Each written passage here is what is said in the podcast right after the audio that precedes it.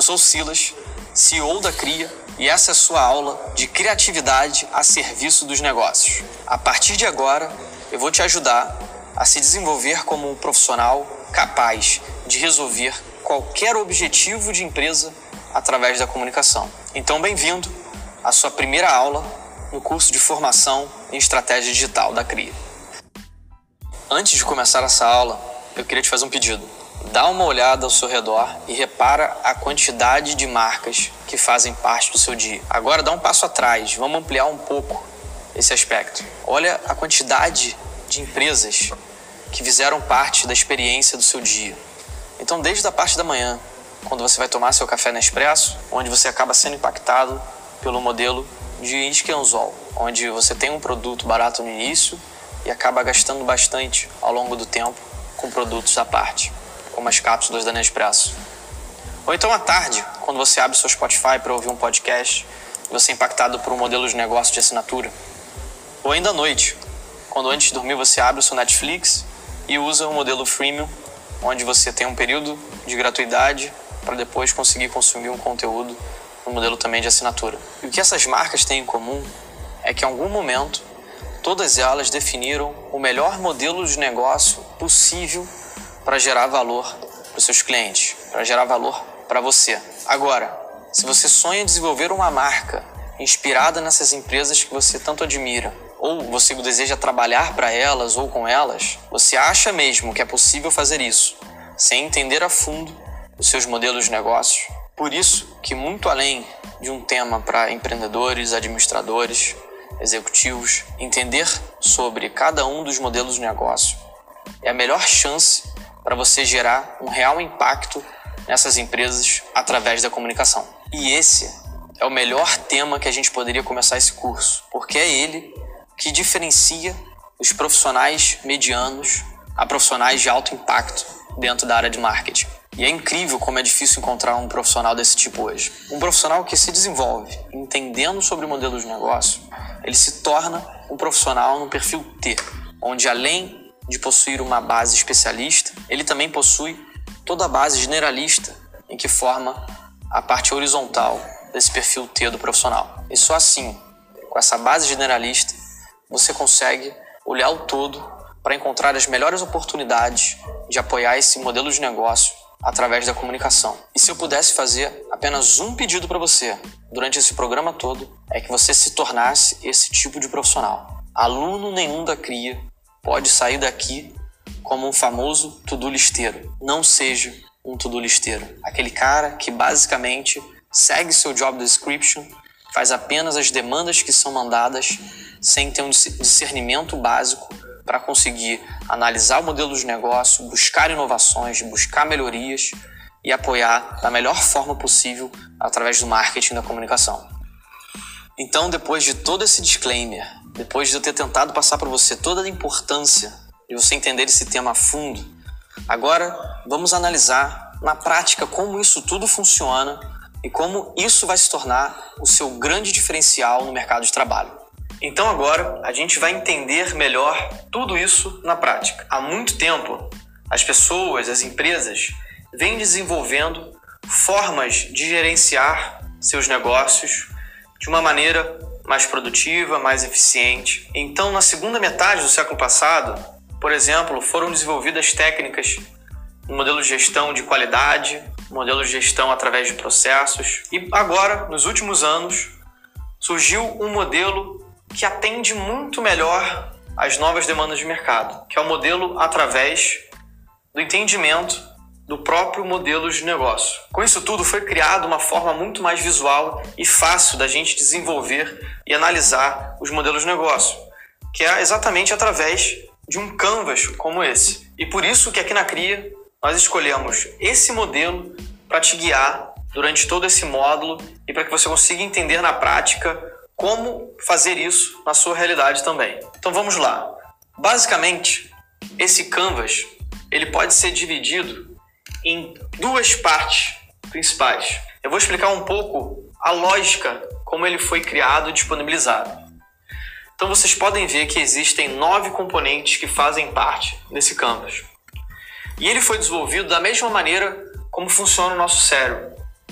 do lado esquerdo possui a parte mais lógica, assim como o nosso cérebro. E da parte direita, assim como o lado direito do cérebro, está a parte mais emocional, a parte onde traz o valor do negócio. Então, primeiro, vamos ver quais são esses nove componentes. Nós temos as parcerias, as atividades-chave do seu negócio, os recursos, a proposta de valor, relacionamento com o cliente, os canais, os segmentos, os seus custos e sua receita. E a maneira como você pode desenvolver isso, uma dica é você começando através dos segmentos. Então, segmento basicamente são os clientes, as pessoas que você quer atingir através do seu negócio. E para atingir essas pessoas, você precisa criar relacionamento com eles. E para criar esse relacionamento, você precisa definir os melhores canais para conseguir atingir essas pessoas do seu segmento. E isso tudo, a mensagem que você precisa passar é em relação à sua proposta de valor. O que, que te diferencia? Por que essas pessoas deveriam te escutar? Como você consegue ajudá-las? Para você cons conseguir construir a sua proposta de valor, você vai precisar desenvolver as suas atividades chaves. É basicamente como que a empresa funciona. Quais atividades são cruciais para a construção dessa proposta de valor?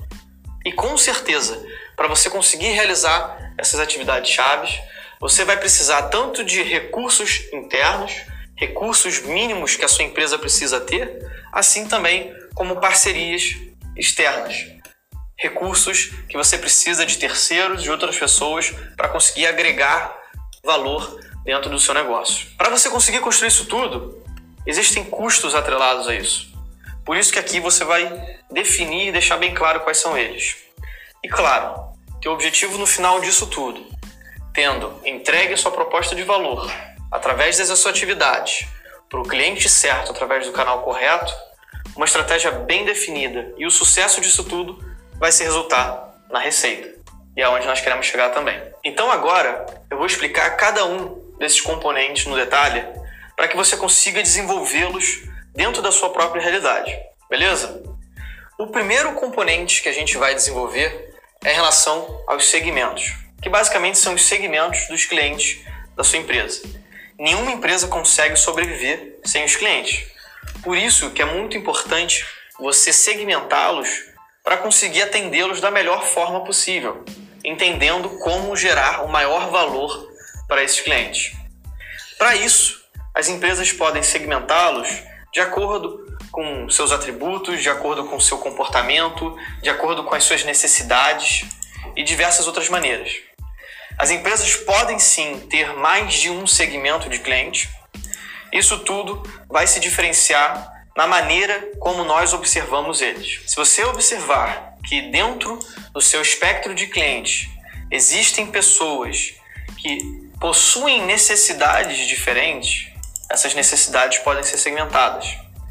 Se você observa que existem clientes que estão dispostos a pagar um valor a mais por um recurso específico da sua empresa, enquanto outros não, você também pode segmentar esses clientes e possuir mais de uma segmentação dentro da sua empresa. Então, para tentar te ajudar a encontrar a melhor forma de você segmentar seus clientes, vou dar alguns exemplos que podem funcionar em diversos modelos de negócio. Então, por exemplo, segmento de mercado de massa. É onde você possui clientes com grande similaridade. Que isso significa? Essas pessoas possuem de uma forma geral uma quantidade grande as mesmas necessidades, os mesmos desejos. A gente pode citar, por exemplo, é, a maioria das pessoas que estão no mundo precisam de alguma coisa para se comunicar entre si através da internet. E é por isso que um exemplo de segmento de mercado em massa são os produtos eletrônicos. O celular que você está usando agora, por exemplo. Então, as empresas como a Apple, a Samsung, eles estão no mercado de massa.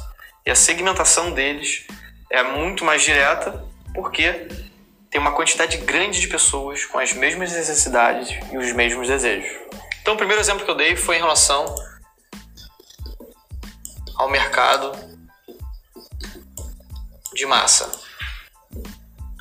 O segundo exemplo que a gente pode dar em relação a nicho de mercado. Então isso acontece, por exemplo, onde há uma demanda muito grande entre fornecedores e compradores. Para dar um exemplo mais claro em relação a isso, vamos supor que você seja um fabricante de peças de carro, um limpador de para-brisa.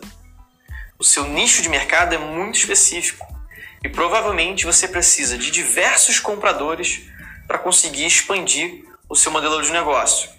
E esses compradores provavelmente serão grandes montadoras pelo mundo inteiro.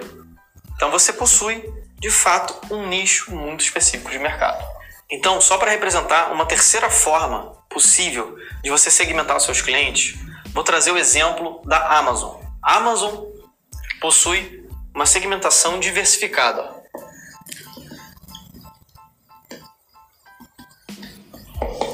O que isso quer dizer na prática? Amazon possui hoje pelo menos duas formas de atender seus clientes: uma através do seu marketplace e outra através do AWS, Amazon Web Service.